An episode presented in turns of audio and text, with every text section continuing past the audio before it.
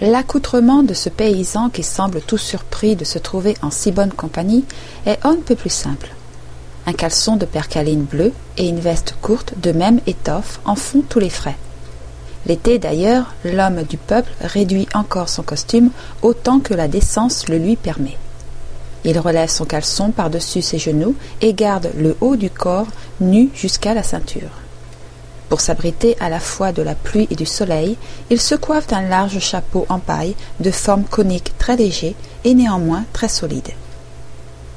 L'hiver, il s'affuble d'une blouse faite de roseaux disposés comme sur les toitures des maisonnettes. Aussi les paysans ne ressemblent-ils pas mal à des chaumières ambulantes.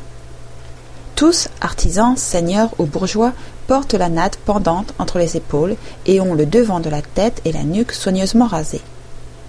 Ces 300 millions de têtes à accommoder presque chaque jour nécessitent, comme on peut se l'imaginer, une prodigieuse multitude de barbiers dans l'empire du milieu. Il en existe en effet une quantité innombrable. Le barbier chinois est un personnage des plus singuliers et qui n'a pas son équivalent au monde. Dès le matin, il court les rues à toutes jambes, portant sur l'épaule, aux deux extrémités d'un long bambou terminé par la figure d'un animal chimérique, tout l'attirail de son métier. Son regard exercé a bientôt découvert un passant dont le crâne n'est pas parfaitement net. Il bondit vers lui, le saisit au passage et la pratique ainsi prise au vol se trouve aussitôt installée sur un escabeau, sous un large parasol fiché en terre. En un clin d'œil, tout est prêt. L'eau tiédie sur un réchaud, la cuvette, les pinces, la brosse à oreilles, la perle de corail fixée à un manche d'ivoire et destinée à nettoyer l'œil, sont sortis de leurs étuis. Alors commence le champao. Opération mystérieuse, passe magnétique dont l'effet rapide est une douce somnolence procurée au patient. Dans cet état, sa tête appesantie se laisse balloter en tous sens. Elle obéit au mouvement du barbier qui, d'une main prompte, y promène son rasoir triangulaire, au large dos, fort lourd et d'autant plus facile à manier. Sous les éclairs d'acier qu'il jette au soleil, le crâne devient d'une blancheur parfaite et prend les apparences d'une boule d'ivoire. On passe ensuite à la toilette de la natte, dont les Chinois prennent un grand soin, oubliant que c'est un signe de servitude, et que plusieurs milliers de leurs ancêtres, lorsque fut rendu en 1620 l'édit qui ordonnait à tous les Chinois, sous peine de mort, d'adopter la coiffure tartare, préférèrent porter leur tête sous le glaive du bourreau que de la confier au rasoir du barbier. On la lave, on la parfume, on la tresse serrée, cette natte qui a fait tant de victimes, et à laquelle on est si bien accoutumé aujourd'hui. C'est d'ailleurs, il faut le reconnaître, un appendice fort utile, et qui rend les services les plus imprévus. Le domestique s'en sert pour épousseter les meubles. Le maître d'école en donne sur les doigts à ses élèves récalcitrants. L'ânier n'a pas d'autre fouet pour émoustiller sa bête. L'homme lassé de l'existence n'a pas besoin de chercher d'autres cordes pour se pendre. C'est cette natte qu'empoigne le barbier pour maintenir l'opéré dans la bonne position. C'est elle enfin que le bourreau saisit pour décapiter le condamné. Elle n'est gênante que pour le travailleur qui est obligé de l'enrouler autour de son crâne. Nous prenions d'abord le personnage coiffé d'un turban qui fait suite à l'homme des champs pour un sectateur chinois de Mahomet le caractère qu'il porte sur la poitrine, au milieu d'un carré d'étoffe blanche, nous apprend que c'est un soldat. Il est vêtu d'un pantalon bleu et d'une jaquette brune bordée d'un liseré rouge. Mais laissons ce représentant de la milice chinoise pour aller admirer cette jolie fiancée qui baisse les yeux toute honteuse d'être ainsi exposée au regard des hommes. Et de quels hommes? Les barbares occidentaux.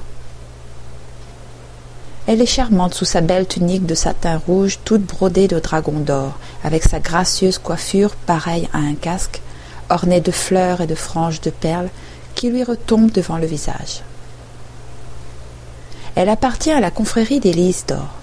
Pour vous en convaincre, vous n'avez qu'à regarder ses pieds minuscules qui apparaissent sous la bordure de son pantalon de soie. Ils ont la taille et la forme d'un lys renversé. Le fiancé, vers lequel on la conduit, n'aurait pour elle qu'une estime médiocre. Si ses pieds, qui seraient d'ailleurs fort petits, les Chinoises ayant les extrémités d'une esquisse délicatesse, avaient gardé leur taille naturelle. Aussi, dès sa plus tendre enfance, ses parents, soigneux de sa beauté, se sont-ils empressés de lui comprimer les pieds au moyen de bandelettes resserrées de plus en plus chaque jour. L'opération a fort bien réussi. La longueur du membre ne dépasse pas 5 à 6 pouces. Le coup de pied est devenu très convexe. L'orteil est relevé presque perpendiculairement. L'angle que forment le talon et l'os de la jambe a disparu. Et le pied a pris l'aimable couleur d'une carotte pelée. Tout cela disparaît, il est vrai, sous le joli soulier brodé d'or et parfumé de musc. Mais en dépit du parfum enfermé sous la soie, les lys d'or ont de légers inconvénients, dont nous ne parlerons pas pour éviter de chagriner cette charmante chinoise. Puisque nous avons pénétré dans le gynécée si bien clos d'ordinaire, faisons connaissance encore avec cette jeune femme, mariée depuis quelques années, et qui est là, assise, avec sa petite fille auprès d'elle. Elle est fort élégamment vêtue d'une tunique violette bordée d'une bande brodée et qui retombe sur un pantalon pareil. Sa coiffure est très originale. Un bandeau orné de pierreries entoure son front et dans ses cheveux tordus en corde, des fleurs artificielles sont piquées et forment comme des cornes.